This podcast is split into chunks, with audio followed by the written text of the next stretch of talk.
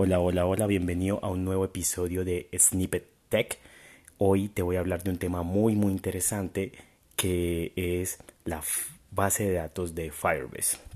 Bueno, vamos a hablar de las dos bases de datos que nos brinda en este momento Firebase y para mí es uno de los de los servicios más importantes de Firebase porque es los servicios que más usa, creo yo, los, los desarrolladores, pero además es como nació Firebase.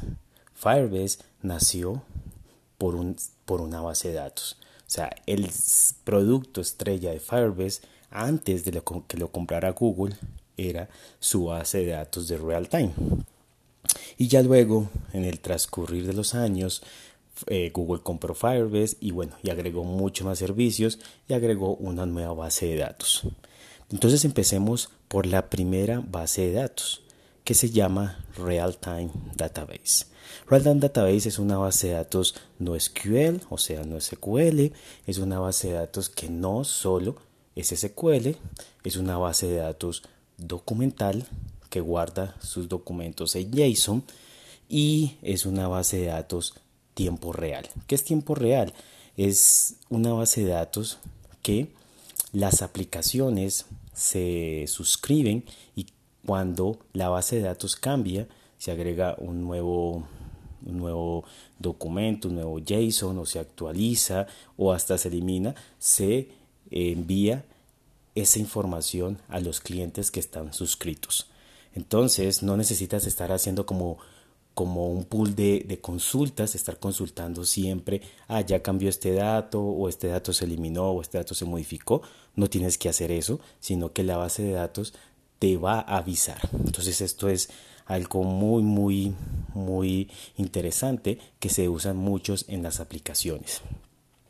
Ahora, eh, Real Time Database es una base de datos basada en JSON, una base de datos eh, que puedes crear varias bases de datos o como varias instancias dentro de Firebase. Es una base de datos escalable y, em, y soporta offline.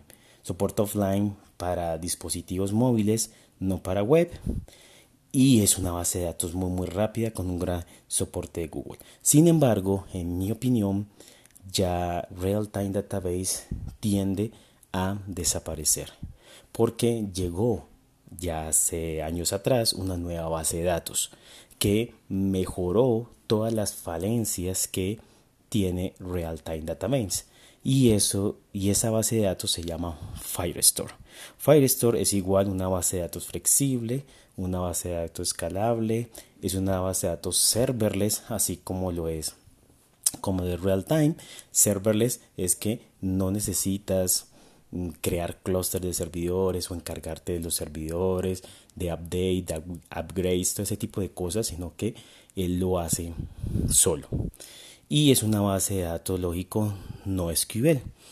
Em, es una base de datos flexible porque puedes guardar colecciones, documentos y esos documentos pueden tener eh, uno o varias propiedades y cada documento puede tener diferentes propiedades. Por eso es como esa flexibilidad y además de toda su jerarquía.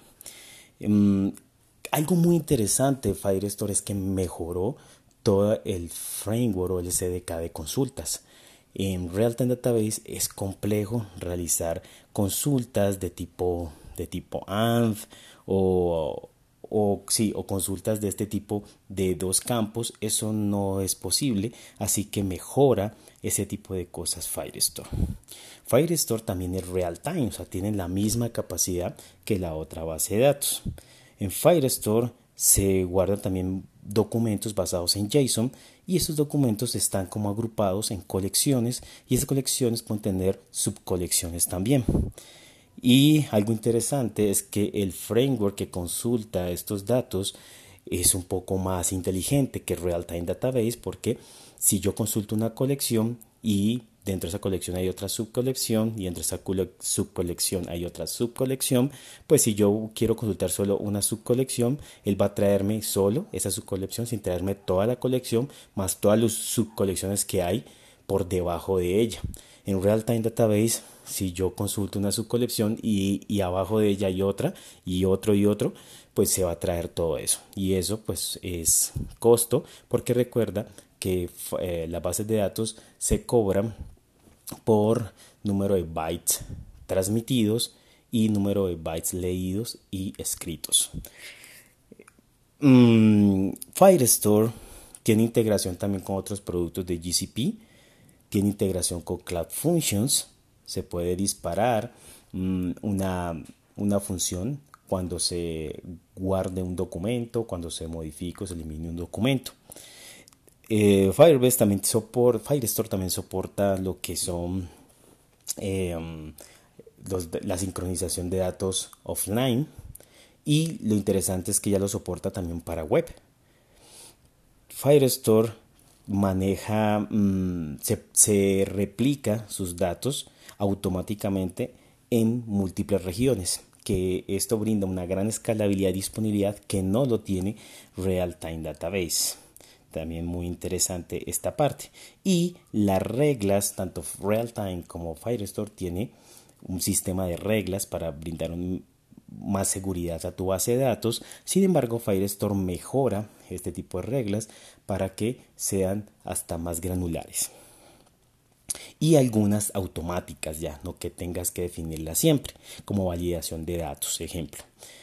Una corta comparación entre estas dos bases de datos es que Firestore eh, su estructura de datos es un poco diferente, ya no es un árbol como se veía en Real Time Database, es más basado en estas colecciones, sus documentos y su colección es más fácil de entender y tanto su interfaz gráfica en, en Firebase es mucho más intuitiva, más sencilla, más fácil que lo que es Real Time Database.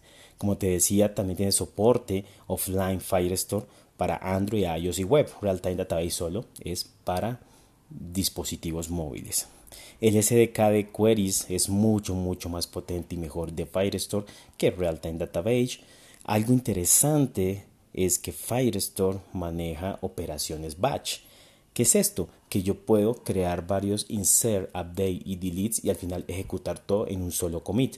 Y si esto llega a fallar, pues puedo hacer rollback. O sea, primero hay una transacción y segundo, puedo ejecutar varias operaciones como un bulk de operaciones y no una por una. Esto me mejora mucho, mucho el rendimiento. Eh, lo que te decía que Firestore es, se replica automáticamente en múltiples regiones, Real-Time Database no, y la mejora en la parte de reglas que ya te comentaba. Firestore, Firestore eh, maneja un conjunto, los datos maneja a nivel de colecciones. Y esas colecciones tienen documentos y esos documentos tienen subcolecciones y esas colecciones pues tienen otros eh, documentos y así esos documentos a tener subcolecciones y así podría tener como hasta 700, no recuerdo el número preciso, de, eh, de anidaciones de, de subcolecciones. Estos eh, documentos soportan diferentes tipos de datos. Eso también es algo importante eh, versus Real-Time Database porque maneja eh, los otros tipos de datos que no Realtime maneja. Ejemplo, arrays, ejemplo, maps, ejemplo, maneja referencia a, referencia a otro elemento en otra colección y pues los típicos de bytes, los típicos de boolean, los tipos de entero, los típicos de string y otros más ahí. ¿Qué más te puedo contar? Eh, Firestore y Realtime soportan mm, operaciones de, de poder hacer backups.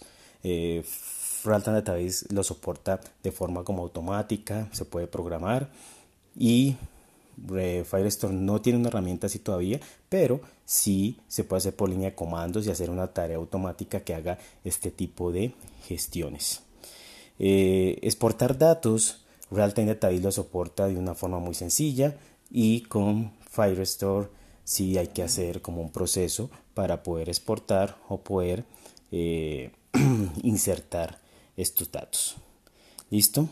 Eh, a nivel de precios, eh, los dos tienen una cuota gratuita, creo que es hasta un giga y como 10 gigabytes de transmisión de datos. eh, y, un giga de almacenamiento. Creo que es una buena mm, cuota gratuita cuando estás empezando una aplicación. Sin embargo, ya luego, cuando pases esa cuota gratuita, pues vas a tener un cobro, pero pues es un cobro adecuado según cómo uses la base de datos.